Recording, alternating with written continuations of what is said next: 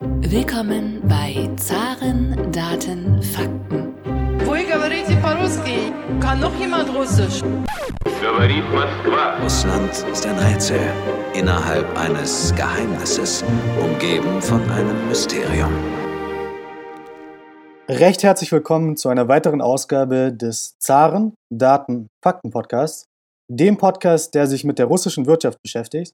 Mein Name ist Thomas Bayer für die AK Russland und heute nehmen wir auf am 22. Februar 2022 und zwar ganz genau am Nachmittag. Das sage ich deswegen, denn die Faktenlage ändert sich in der derzeitigen Situation fast stündlich, fast schon minütlich. Und deswegen, falls Sie diesen Podcast heute hören, ist wahrscheinlich schon etwas Zeit vergangen und die Faktenlage kann sich geändert haben. Trotzdem versuchen wir auch in den nächsten Tagen, Sie weiterhin mit aktuellen Informationen um die Ukraine auf dem Laufenden zu halten. Heute zugeschaltet ist uns Wladislav Belov, wissenschaftlicher Direktor des Europa-Instituts der Russischen Akademie der Wissenschaften und Leiter des Zentrums für Deutschlandforschung. Lieber Herr Belov, schön, dass Sie sich in diesen aufgeregten Zeiten für uns die Zeit genommen haben. Gestern hat Wladimir Putin ja in seiner Rede an die Nation die sogenannten Volksrepubliken Donetsk und Lugansk offiziell anerkannt. Was, glauben Sie, hat Herrn Putin zu diesem Schritt veranlasst? Tatsächlich, die Rede war sehr lang. Piskov behauptet, er hat das selbst zusammengefasst. Und da haben wir immer dann gewartet. Wir wussten, was am Ende kommt. Aber äh, dass es auch so inhaltsreich sein sollte, war es erstaunlich. Veranlasst hat sich äh, alles, was ab Dezember geschehen ist, auch die München Konferenz und auch die unterschiedlichen Reden und auch von der Leyen und Stoltenberg und Herr Scholz und dann auch meiner Sicht nicht ganz korrekten Übersetzung aus dem Englischen das Wort lächerlich. Ich glaube, das aus dem Englischen, das war ein bisschen ein anderer Kontext und natürlich die Gefahr, was auch dann äh, die Ereignisse von letzten Tagen gezeigt haben, dass es tatsächlich der Krieg den Anfang nehmen könnte. Äh, da habe ich immer gesagt, dass Biden und die anderen immer an Einmarsch von, äh, oder Aufmarsch zuerst, der Aufmarsch von russischen Truppen an der Grenze gesprochen haben, also nicht von Einmarsch, aber so gedacht, dass ein Einmarsch kommt. Und nichts von genauso starken ukrainischen Truppen, die an der Konfliktgrenze zu den nicht anerkannten Republiken standen. Und auch äh, Provokationen, äh, die wieder die ums Leben ge gekommenen Soldaten, zivilen Bürgern, das war dann auch für Wladimir Putin wie die Russen sagen, der letzte Tropfen, dass äh, es man doch nach acht Jahren von dieser innerukrainischen Konflikt man es zum Beschluss kommt, die Republiken als staatliche Gebilde zu akzeptieren. Genauso nach dem Modell von Abkhazien und Südossetien, die auch bisher meistens nicht anerkannt bleiben. Natürlich, das hat die weitgehenden Folgen, auch dann äh, ein Abkommen über die Zusammenarbeit, Nachbarschaft, militärische Hilfe oder dann Kooperation und so weiter. Es ist zu verstehen und da sollte man sagen, wer mitverantwortlich dafür ist, in erster Linie Präsident Zelensky und seine Umgebung, auch vorher auch Poroschenko, die es nicht geschafft haben, in acht Jahren die Minsker-Abkommen zu erfüllen und die entsprechenden Punkte mit Inhalten, mit Inhalten zu füllen.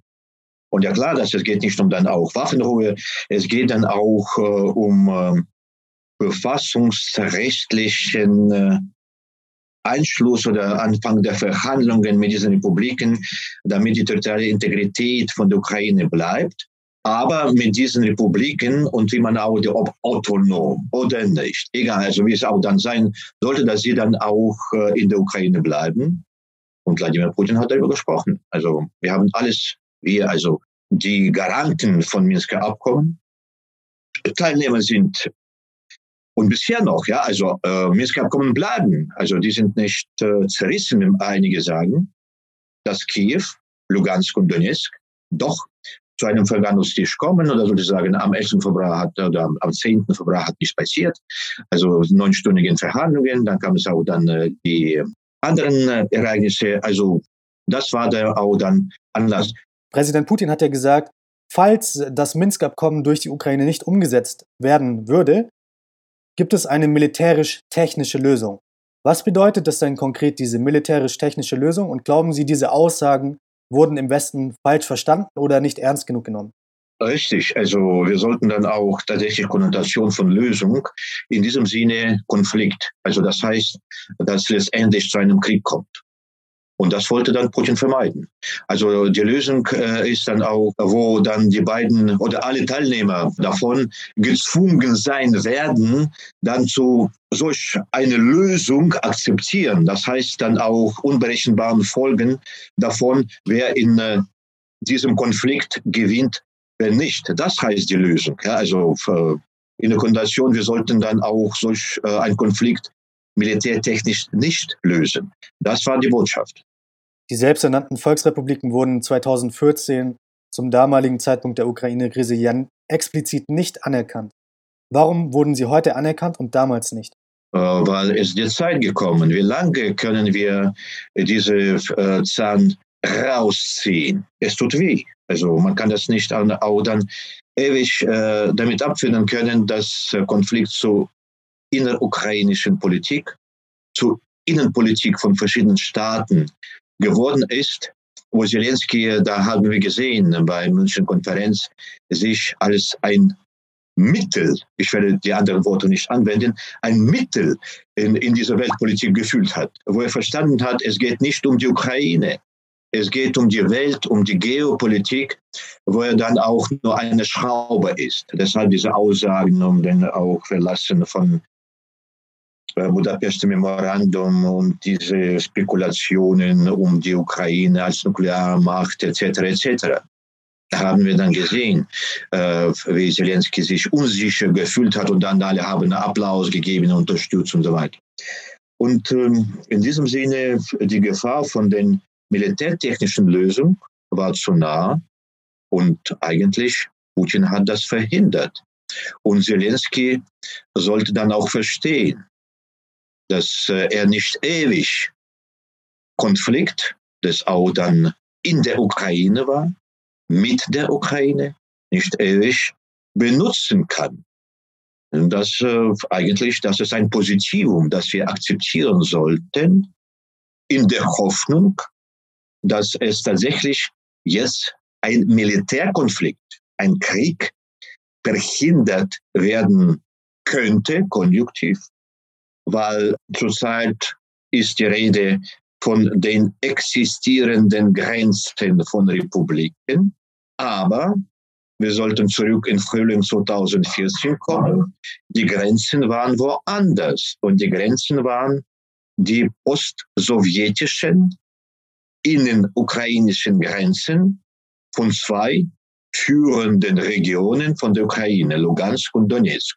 Ich weiß nicht, wie das auch in den tausenden Kilometer sind, aber das können Sie dann recherchieren. Für unsere Zuhörer, das ist beeindruckend. Zurzeit die Republiken nehmen nur ein Drittel davon. Und wenn wir von diesen Republiken sprechen, die verstehen sich in den ehemaligen Grenzen oder vorher existierenden Grenzen. Das ist ein Problem.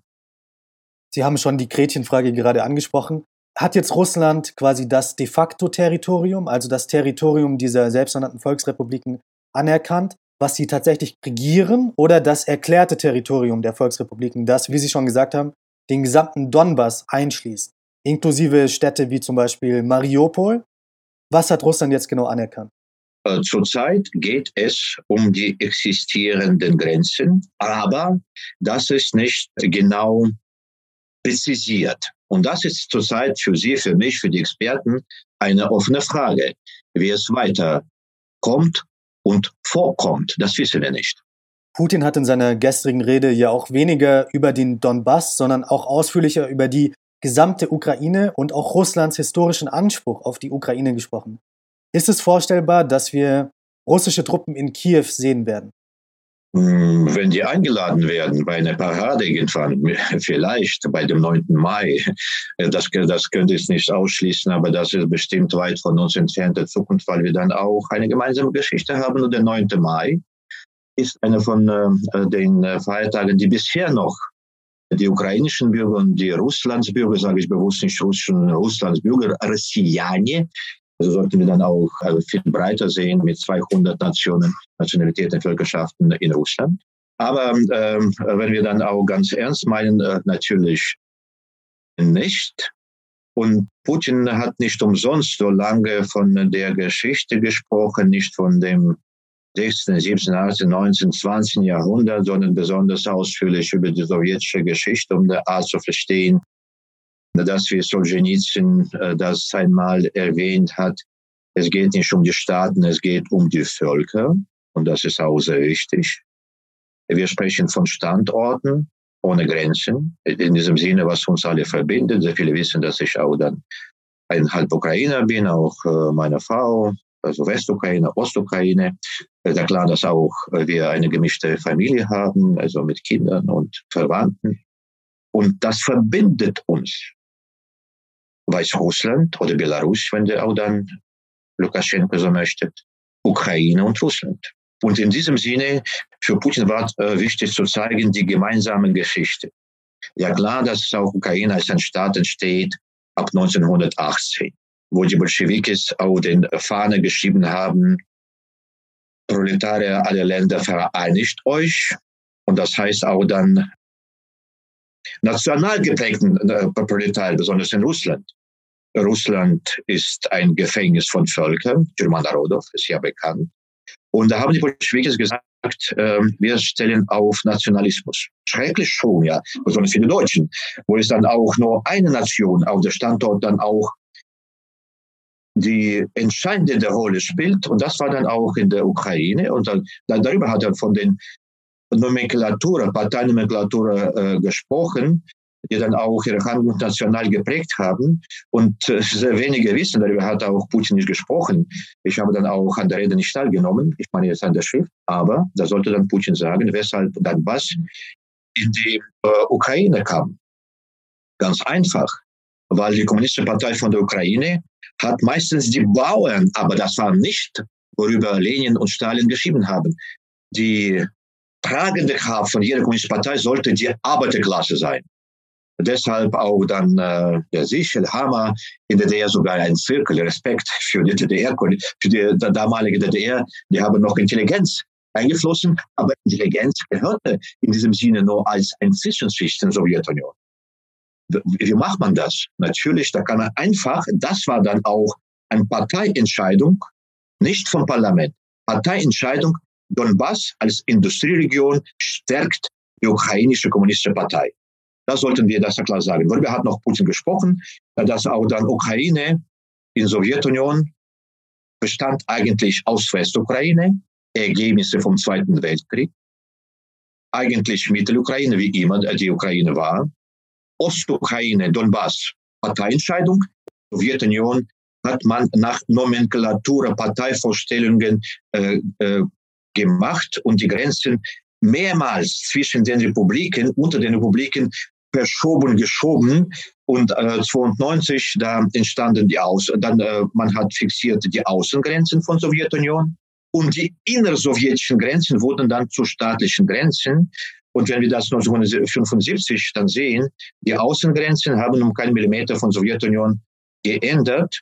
Und es geht dann auch, dass äh, die bestimmten Regionen von Sowjetunion das Recht haben, sich als unabhängigen Gebilden zu verstehen nach dem Referendum. Und in diesem Sinne, das ist die Frage an die Völkerrechte, wieso denn auch bestimmte im Rahmen von den bestimmten staatlichen Gebilden nicht das Recht haben, äh, sich als souverän erklären und dann auch die Weltgemeinschaft, die Gemeinschaft von anderen Staaten anzusprechen. Wir sind jetzt auch selbstständig. Wir haben ein Referendum und so weiter. Und äh, ich vermute, dass auch in bestimmten Fällen der kollektive Westen, wie die Russen oder Russlands Politiker es gerne sagen, auch Experten wie ich, äh, ich konnte mir vorstellen, dass der kollektive Westen in bestimmten Fällen in den anderen staatlichen, äh, verfassungsrechtlichen Gebieten ab sofort solche selbsternannten staatlichen Gebilde akzeptiert hätten. Also in diesem Sinne, das ist eine völkerrechtliche Frage und Putin hat nicht mehr nur das als eine Akzeptanz von selbsternannten staatlichen Gebilde gemacht. Die Frage an den Rechtswissenschaftler, was hat Putin falsch gemacht? Fragezeichen. Jetzt sind wir schon tief in der Geschichte drin und ich glaube, es ist auch allen klar geworden, dass man die sowjetische Geschichte zumindest verstehen muss, um die aktuelle russische Position nachvollziehen zu können? Ich möchte hier betonen, ganz kurz, tatsächlich, man darf nicht mit den nur den Aussagen, Annexion, Anschluss und so weiter, dann sei, äh, da sollten die Leute dann auch tatsächlich sich Mühe geben, tief in die post-sowjetische Geschichte reinzugehen. Da gibt es sehr viele Blind- und Zeitbomben. Lieber Herr Bellow, lassen Sie uns nun aber in die Zukunft schauen. Glauben Sie, es gibt noch eine diplomatische Lösung für diesen Konflikt und wie könnte denn diese diplomatische Lösung aussehen? Im Unterschied zu März, April 2014, alle Kommunikationskanäle müssen nicht nur bleiben, sollten, sollten reaktiviert werden. Also man spricht von ähm, NATO äh, RF-Beirat. Wir sollten dann unbedingt sofort auch zu Summit, Summit EU Russland kommen, was äh, Ende Juni Polen und baltischen Staaten auf den Vorschlag von Merkel und äh, Macron abgelehnt haben. Peterburger Dialog, alle Diskussionsplätze müssen unbedingt aktiviert werden. Und das wäre Fehler, wenn wir tatsächlich das zu einem Boykott kommen ja, also Sanktionen kommen jetzt und das ist auch kein diplomatischer Weg. Der falsche Weg aus meiner Sicht kann er erklären, weshalb. Ja, also noch einmal, Diplomatie ist zurzeit hoch nachgefragt. Und alle Teilnehmer, alle Teilnehmer, dass es geht nicht um Russland, es geht dann auch um Donetsk, Lugansk, Kiew, Paris, Berlin, Washington, auch äh, Warschau, Warsch, äh, äh Warschau und die anderen. Äh, das muss unbedingt jetzt ein Gespräch gestartet werden. Ab sofort. Sie haben die Sanktionen schon angesprochen. Die USA, Großbritannien und die EU haben ja nach der gestrigen Entscheidung, die abtrünnigen Gebiete in der Ostukraine anzuerkennen, neue Sanktionen gegen Russland angekündigt. Welche Sanktionen erwartet Russland denn jetzt? Russland erwartet keine Sanktionen. wir erwarten nicht. Ähm, die, die, die Russen sagen, wir sind schon auch abergläubisch wenn man sie was erwarten, das kommt. Also wir sind gegen die Sanktionen. Wir, also äh, Entschuldigung, das ist so ähm, Art und Weise von Russland zu sprechen. Wir, also ähm, offiziell ist Moskau hätte gerne keine Sanktionen gehabt, weil auch die Geschichte von amerikanischen und EU-Sanktionen haben gezeigt, die, haben, äh, die erreichen ihre Ziele nicht. Und es gibt von A bis O, also äh, von äh, den äh, personalbezogenen Sanktionen, über sektoralbezogenen Sanktionen bis äh, zu Finanzsanktionen, bis zu SWIFT, äh, wo es dann auch ähm, Russland abgeschaltet werden könnte, bis zu Sanktionen gegen die Staats, gegen die Banken mit Staatsanleihe, WTB, Winsterbank, äh, das Bärbank, bis zum Verbot äh, von der Bedienung von staatlichen Russlands, Russlands Staatsanleihen etc. Alles ist möglich. Wir wissen, dass es auch von 11 bis 18 Szenarien oder Vorschläge in Washington gibt. Also da hat man das auch dann gruppenbezogen, interessengruppenbezogen, verschiedene Sanktionsmechanismen, Instrumente oder Modelle, besser zu sagen, angeboten. Von der Leyen hat das auch bei München Konferenz gesprochen unter uns. Ich verstehe nicht, wofür dann Stoltenberg und Frau von der Leyen einen Preis bekommen für München Konferenz. Da sollte Helmut Schmidt sich schämen, dass er, er Kirchner mit solchen Namen auf einem Brett stehen. Also bitte Herr Stoltenberg und von der Leyen mit mir eine Stübel nehmen, aber das ist auch dann objektive Sachen. Also die haben nichts für Sicherheit, äh, besonders im Kontext von Russland äh, gemacht. Das waren immer dann die Dinge, wo sie auch Russland auch eigentlich, da sollte auch Annegret Kramp-Karrenbauer den Preis bekommen. Immer dann auch Russland ab 2016 auch im Weißbuch immer das ein Feind gesehen und so weiter und dann auch Militärhaushalt oder Verteidigungshaushalt immer weiter erhöht und äh, leider auch die jetzige Frau Verteidigungsministerin spricht auch darüber, wir sollten dringend unsere Verteidigungsetat erhöhen, weil wir jetzt auch einen Aggressor haben. In diesem Sinne, Russland wird antworten, bestimmt auch mit, mit diesen personalbezogenen Listen, wenn was auch eingeführt wird. Und ich habe dann von der Leyen erwähnt, weil Sie schon auch äh, bitte Ihre Rede noch einmal hören. Die hat schon auch äh, gesagt, welche Sanktionen unbedingt eingeführt werden sollten, auch Nord Stream 2. Da haben wir heute gehört, äh, dass die Zertifizierung ist stillgelegt, kein Problem für Russland. Weil Europa ist natürlich das auch dann zweikantiges Schwert. Aber was interessant ist, der Westen, die EU, droht Russland, nicht umgekehrt. Und das ist auch ein Krieg. Gas als Waffe von der Seite von EU. Wir werden das abschalten. Wir werden nicht mehr kaufen. Wir werden dann auch darauf verzichten. Wer verwendet Gas als eine Waffe? Moskau? Überhaupt nicht. Brüssel schon. Berlin noch nicht. Und in diesem Sinne, Sanktionen sind schädlich.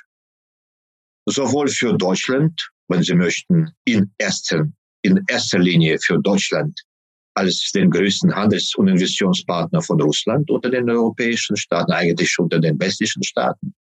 Also die Amerika Amerikaner sind am Ende von Handelspartner, auch äh, für Russland, klar. Also was möchte Westen damit erzielen? Da steht Hauptziel Putin und seine Umgebung. Die leiden davon nicht.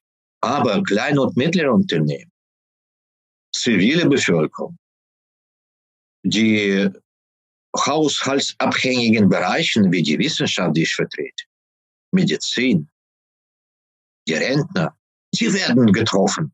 Wenn Westen möchte, dass auch dann äh, die Wählerschaft, äh, einen Einfluss auf die Wählerschaft zu nehmen. Biden sagt eigentlich nicht, das möchten wir nicht, aber der spricht direkt die russischen Bürger, die Russlandbürger an. Das kann sein, aber das ist auch dann Verletzung von Helsinki-Akten. Das ist auch direkte Einmischung in die inneren Angelegenheiten, wenn die auch dadurch die Wählerschaft beeinflussen möchten, dass die Wählerschaft jetzt auch ihre Macht absetzt oder wie auch die deutschen Kollegen mir sagen, Revolution Herr Belov ist gut. In Kiew Februar 2014 Revolution super. Das, das, da, da darf die Verfassung nicht mehr existieren und alles, was in Kiew passiert hat, war okay. Möchten die westlichen Partner dasselbe in Moskau? Fragezeichen. Da sollten sie das auch direkt sagen. Also Sanktionen haben das Ziel, Putin abzusetzen. Aber keiner sagt darüber. Deshalb diese Strafe für Putin und Umgebung, ach, die sind, äh, sorry, absolut falsch. Weil betreffen die falschen Zielgruppen, die ich schon auch erwähnt habe, und leiden selbst davon. Besonders die deutschen Unternehmen, wenn sie möchten, äh, German Business Community, und äh, ich hoffe, dass das Treffen von Putin mit Vertreten, mit den führenden Vertretern von deutschen Unternehmen, also was Ostausschuss der deutschen Wirtschaft geplant hat, Anfang März doch stattfindet, Fragezeichen, ob jetzt oder später, weil Putin hat in der Pressekonferenz mit Herrn Scholz ja gesagt, dass genauso der Dialog ist sehr wichtig, und äh, Putin ist ein Garant dafür, dass die Sorgen von deutschen Unternehmen, was auch Rahmenbedingungen angeht, was äh, marktwirtschaftliche Voraussetzungen für Zusammenarbeit angeht, die werden äh, gehört, analysiert, akzeptiert, implementiert, was vom Nutzen für alle Spieler, also eigentlich für alle Wirtschaftsobjekte ist, nicht nur für die Deutschen, für alle ausländischen und auch für die russischen. So, wir haben in den letzten Wochen sehr viel über Medical Check gesprochen. Man hat schon auch dann ein AHK-Komplimente, einen Brief vorbereitet, Herrn Beschusin und so weiter. Da sollte dann auch äh, doch besprochen werden. Und apropos die Reaktion von Mischustin, der auch gestern seinen Auftritt bei Sicherheitsrat von Russland gehört und gesehen hat, er hat eine Sicherheit ausgestrahlt, auch im Kontext davon, russische Wirtschaft ist bereit, jede, sogar dann die schärfsten Sanktionen seitens kollektiven Westen zu empfangen, zu reagieren und wenn Sie möchten, vielleicht auch keinen wissenschaftlichen Begriff, zu verdauen. Aber klar mit den bestimmten negativen Folgen von allen daran beteiligten Seiten. Ja, tut mir leid. Eine Sanktion, die immer wieder genannt wird, ist der potenzielle Ausschluss Russlands aus dem internationalen Zahlungssystem SWIFT. Was für Auswirkungen hätte das denn? Da, die Deutschen haben schon einmal gesagt, da werden davon die Fluggesellschaften profitieren. Pause. Wieso denn? weil die Gelder bar in Säcken von äh, Berlin oder von wo schon nach Moskau geliefert werden. Möchten, möchten das der Westen oder nicht? Aber es gibt nationale Arbeitsteilung. Russland ist ein Mitglied von diesem System, eine, keine Basarökonomie. Und es ist objektiv, dass Russland mit seinen Naturvorräten, also Gas, Erdöl, auch ein wichtiger Teilnehmer davon ist. Und keiner möchte nicht, dass es tatsächlich äh, die gegenseitigen Zahlungen in den Geld, mit den Geldsäcken und nicht über SWIFT abgewickelt werden. Also, und da sind Milliarden und Milliarden, also die Summen sind enorm und ja wichtig und äh, ich glaube nicht, dass äh, die Amerikaner auf schwefelinhaltigen Öllieferungen für ihre Refinerien verzichten würden. Es ist bekannt, dass auch dann Russöl Venezuela-Öl ersetzt hat. Und äh, was äh, Russland angeht, intern, da ist schon, da existiert seit, also viele wissen das, seit Jahren ein Russlands Zahlungssystem namens Mir, Welt oder Frieden, also wie man das übersetzt. Und das funktioniert einwandfrei. Und in diesem Sinne, wenn wir das auch äh, von allen diesen Zahlungen abgeschaltet werden, wir können nichts kaufen, wir können nichts verkaufen, da werden wir dann auch eine, eine Autarkie haben. Also dass äh, äh, die Volkswirtschaft wird autarkisch.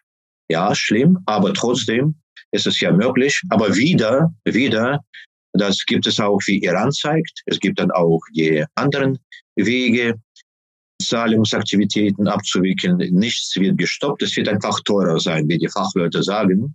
Weil natürlich hat okay, das war theoretisches Modell, was ich erwähnt habe. Das, dazu kommt nicht.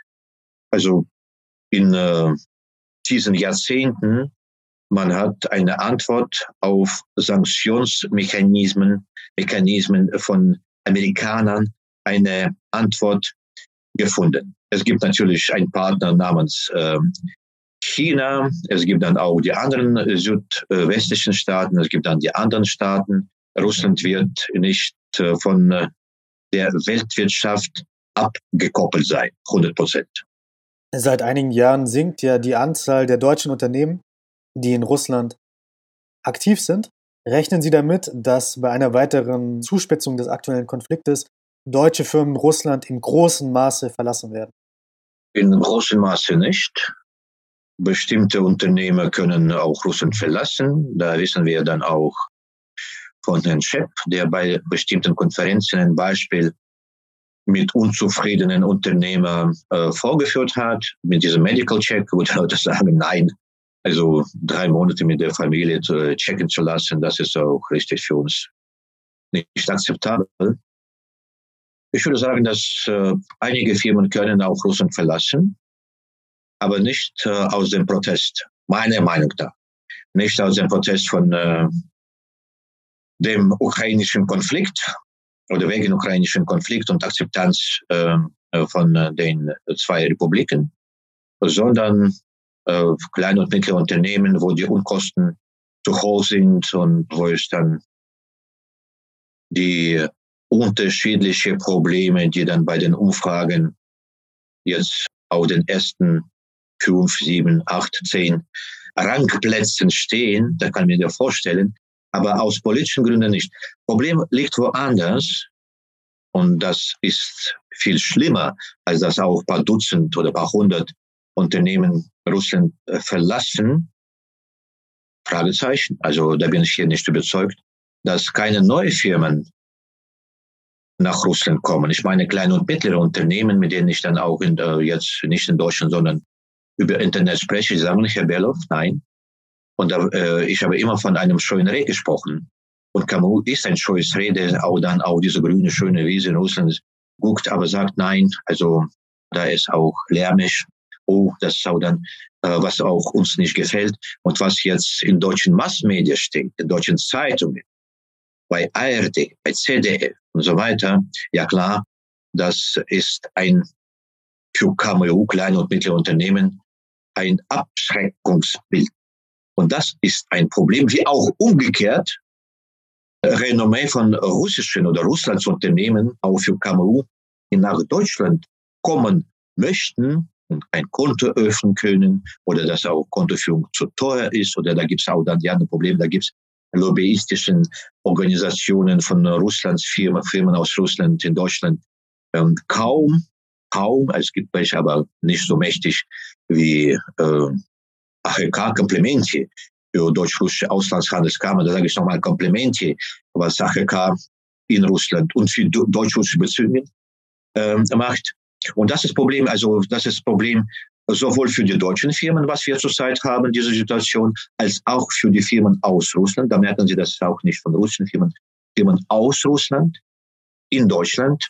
Und äh, da kann man äh, auch sagen, dass wir Ende 2022 sehen werden, äh, was sind die Folgen von dem jetzigen Konflikt, was in diesen Minuten, in diesen Stunden äh, immer tiefer wird und wir kriegen immer dann auch leider mehr, Konst äh, mehr negative Konstanten von diesen negativen Variablen, was wir im Laufe des Tages mit ihnen zu analysieren haben. Und leider äh, da unter diesen Variablen, da gibt es kein Positivo, noch kein Positivo. Und da hoffe ich, da haben wir damit äh, äh auch unser Gespräch angefangen, dass über diplomatischen Weg wir doch doch einen Boden unter Füßen kriegen würden, dass wir wieder dann auch äh, die weiteren Wege der gegenseitigen Beziehungen, Entwicklung von Ereignissen finden würden. Da sehen Sie, ich bin gezwungen, mit einem Konjunktiv zu sprechen. Aber es wäre besser, dass wir die Probleme bei dem Plus Perfekt zwei, drei oder vier haben. Zurzeit leider noch äh, herrscht ein Negativum, aber ich versuche doch darauf hinweisen, dass es genug Instrumente gibt, um daneben, parallel dazu, solche Diskussionen, solche Gespräche mit ihnen zu führen und dann auch doch diesen Boden zu finden oder zu suchen und dann tatsächlich zu finden. Sie haben es schon kurz angesprochen, die Nord Stream 2 wurde von Kanzler Scholz heute ausgesetzt, die Zertifizierung dieser Gaspipeline. Ist diese Gaspipeline aus Ihrer Sicht damit tot? Nein, äh, da können wir nur das sagen, was Macron vor ein paar Jahren gesagt habe, hat, der Gehirn könnte nur tot sein. Gaspipeline nicht. Ähm, äh, der funktioniert, also technische Gas äh, da hat gefüllt. Super Kompressorstation funktioniert. Also jederzeit kann das äh, die Arbeit äh, oder kann man auch Nord Stream 2 in Betrieb nehmen. Es kostet was, ja klar. Also ein riesiges, perfektes, einmaliges System, da würde ich ja das sagen, was ich dann gelesen habe. Also, also System fasziniert mich. Kann jede Minute die Arbeit anfangen. Äh, ja, also Nord Stream 2 AG trägt die Kosten äh, dafür zurzeit Unkosten. Irgendwann wird ukrainisches System kaputt sein, weil die Ukrainer haben kein Geld dafür. Die Ukrainer hoffen, dass Russland weiter das System bezahlt. Stimmt, bis 24 wird Gazprom, also 22, 23, 24, circa 6, 7, vielleicht 8 Milliarden Dollar. Ich kann es, die Zahlen sind zwischen 2 und drei Milliarden Dollar, das sind die Transitgebühren für 40 Milliarden Kubikmeter Gas, wo Russland sich verpflichtet hat zu bezahlen, ob geliefert oder nicht. Russland trägt diese Gebühren und Ukraine äh, ist dann auch an den russischen Dollar interessiert. Und irgendwann wird Europa, die Frage wann, weil äh, System Nord Stream 2 ist absolut perfekt, wird nicht kaputt in diesen Jahren. Irgendwann kommt es dazu, äh, dass mein Forecasting, meine Prognose, Nord Stream 2 wird, wird in den Betrieb genommen, wird zertifiziert, also mit dieser Tochtergesellschaft äh, Gas for Europe. Eigentlich, ich glaube, dass auch im Laufe dieses Jahres das äh, hätte nicht passiert, also mit dem neuen Chef von Bundesnetzagentur, mit, äh, glaube ich, auch korrekt Klaus Müller. Herr Hohmann geht äh, in den Ruhestand. Wir wünschen dann auch ruhigen Ruhestand ab 1. März. Ähm, und auch mit Herrn Müller, da hätte es bestimmt bis Ende des Jahres gedauert, die Zertifizierung. Also wir sollten nicht damit rechnen können. Sonst in der Zukunft, also sogar, wie auch dann Herr Scholz äh, sagt, äh, Problem wird nicht ewig existieren. es gibt nichts Ewiges unter diesem äh, Mond, was wir haben. Es wird in Betrieb genommen, die Frage wann. Und die, also Gazprom, können damit abfinden können, dass äh, Nord Stream 2 und die jetzigen Ereignisse, woran Gazprom ein Schuld hat oder trägt ein Schuld mit. Die Spotpreise werden hoch bleiben. Also, das ist klar. Spekulanten nehmen äh, diese Ereignisse gerne in Anspruch. Ich habe heute noch nicht gesehen, wo die Spotpreise liegen, aber wir können alle dann auch entsprechende Internetseite besuchen und da sehen, wie auch diese Preise die weitere Preisbildung von Gazprom beeinflusst. Das ist jetzt eine gemischte, komplizierte Preisbildung. Aber äh, das wird auch so bleiben. Und wo Frau von der Leyen eine leichte Kritik an die Kommission, EU-Kommission, Europäische Kommission Vorsitzenden also Gazprom würde gerne für diese Preise verkaufen. Es ist falsch, dass Gazprom verzichtet, die neuen äh, Anträge zu übernehmen, zu akzeptieren. Keiner kauft bei diesen Preisen oder keiner hat im Dezember gekauft. Ob ja, im Januar äh, für diese Preise Gazprom äh, neue Anträge übernommen hat oder nicht, Fragezeichen. Und wenn Frau von der Leyen äh, es verlangt, äh, Gasspeicher von Gas zu füllen, äh, das ist auch die Frage an Experten. Wie kann das auch Gazprom machen, ohne nicht Außenhandelsgesetz äh, von äh, Deutschland zu verletzen. Da sollten die entsprechenden Handelsbeträge sein. Also Gazprom kann nicht so über die Grenze etwas nach Deutschland liefern. Da sollte dann auch irgendwer das kaufen. Wer kauft das? Wer, also, um das zu verstehen, da sollten dann auch die Unternehmen von Gazprom, es gibt dann auch die Speicher zuständig sind und wir kennen die, die sollten dann bei irgendwelchen Preisen das auch liefern. Fragezeichen zu welchen? Ist es genehmigt zu den ganz, also zu Nullpreisen oder nicht? Fragezeichen.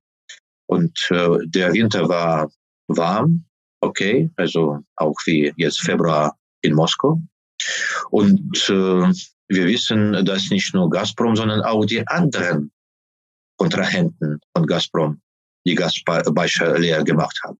Das und dann auch die Bemerkungen am Rande, dass wir dann auch ganz korrekt bei den Aussagen sein sollten, wer auch äh, woran Schuld hat oder Schuld mit erträgt. Deshalb, da sehe ich kein Problem, dass Nord Stream 2 zurzeit, wo sowieso Gas von Europe bisher noch nicht alle aktive und passive übernommen hat, das hätte sowieso lange ähm, gedauert und vielleicht ist gut so, was jetzt Herr Scholz gemacht hat, wo er dann Zertifizierung, also eine perfekte Entscheidung.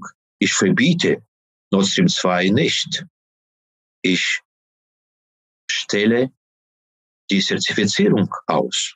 In diesem Sinne Hoffnung provisorisch für eine absehbare Zeit. In diesem Sinne, die Zertifizierung läuft zurzeit nicht, weil die nicht alle Handlungen seitens äh, Gas for Europe also von Nord Stream 2 äh, AG, eigentlich für Gas for Europe zurzeit abgeschlossen sind. Und in diesem Sinne, das ist okay, also kein Problem. Pause, die äh, Herr Scholz hat nur bestätigt, dass die existierende Pause jetzt tatsächlich die Pause ist.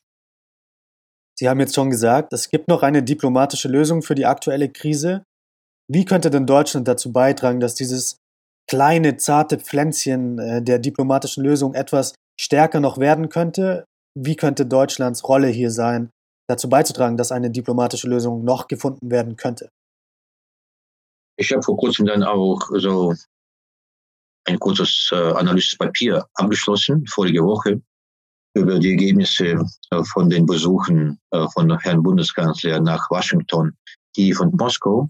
Und es scheint mir, bei allen Aussagen, was Herr Scholz gemacht hat und dass sie so glücklicherweise mit äh, dieser Genozide, also mit Jugoslawien, mit Donbass, äh, was damals das Wort lächerlich rausgeflogen war, also übersetzt worden war, also aus dem Englischen, aus seinem deutschen Englisch, also German English ins äh, Hochdeutsch.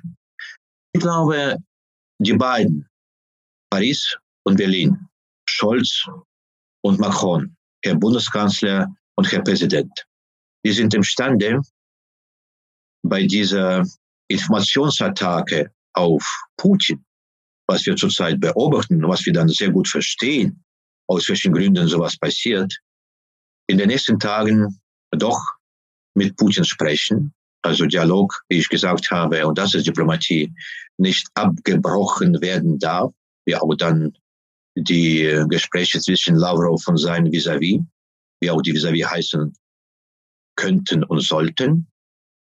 Und aber Macron und Scholz, die sind nicht nur die Teilnehmer von Normandie-Format, die Garanten von Minsker Abkommen.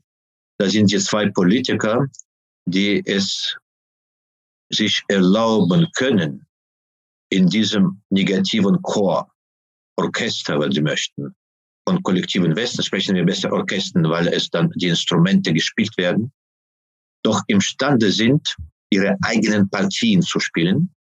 Und Scholz, ich habe nicht umsonst das erwähnt, da schreibe ich darüber, der war sehr resilient bei allen Gesprächen und bei allen drei Gesprächspartnern unterschiedlich resilient gewesen in diesem Sinne.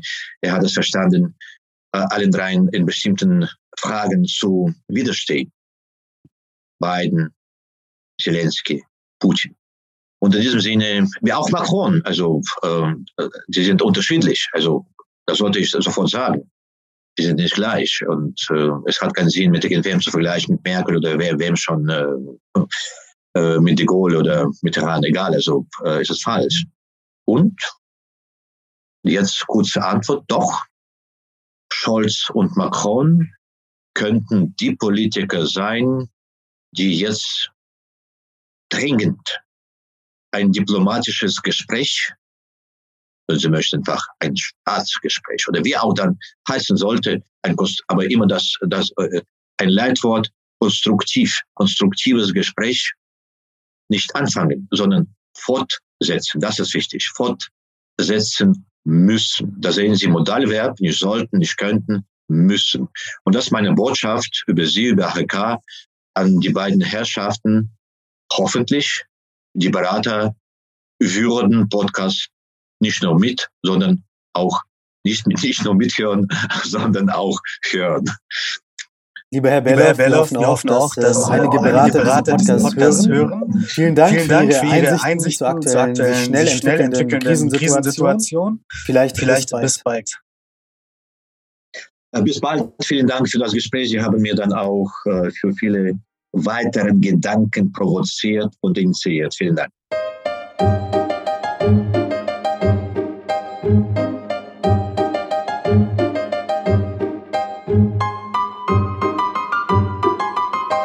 Podcast wurde präsentiert von der Deutsch-Russischen Auslandshandelskammer. Die Deutsch-Russische Auslandshandelskammer ist mit 1000 Mitgliedern der größte ausländische Wirtschaftsverband in Russland.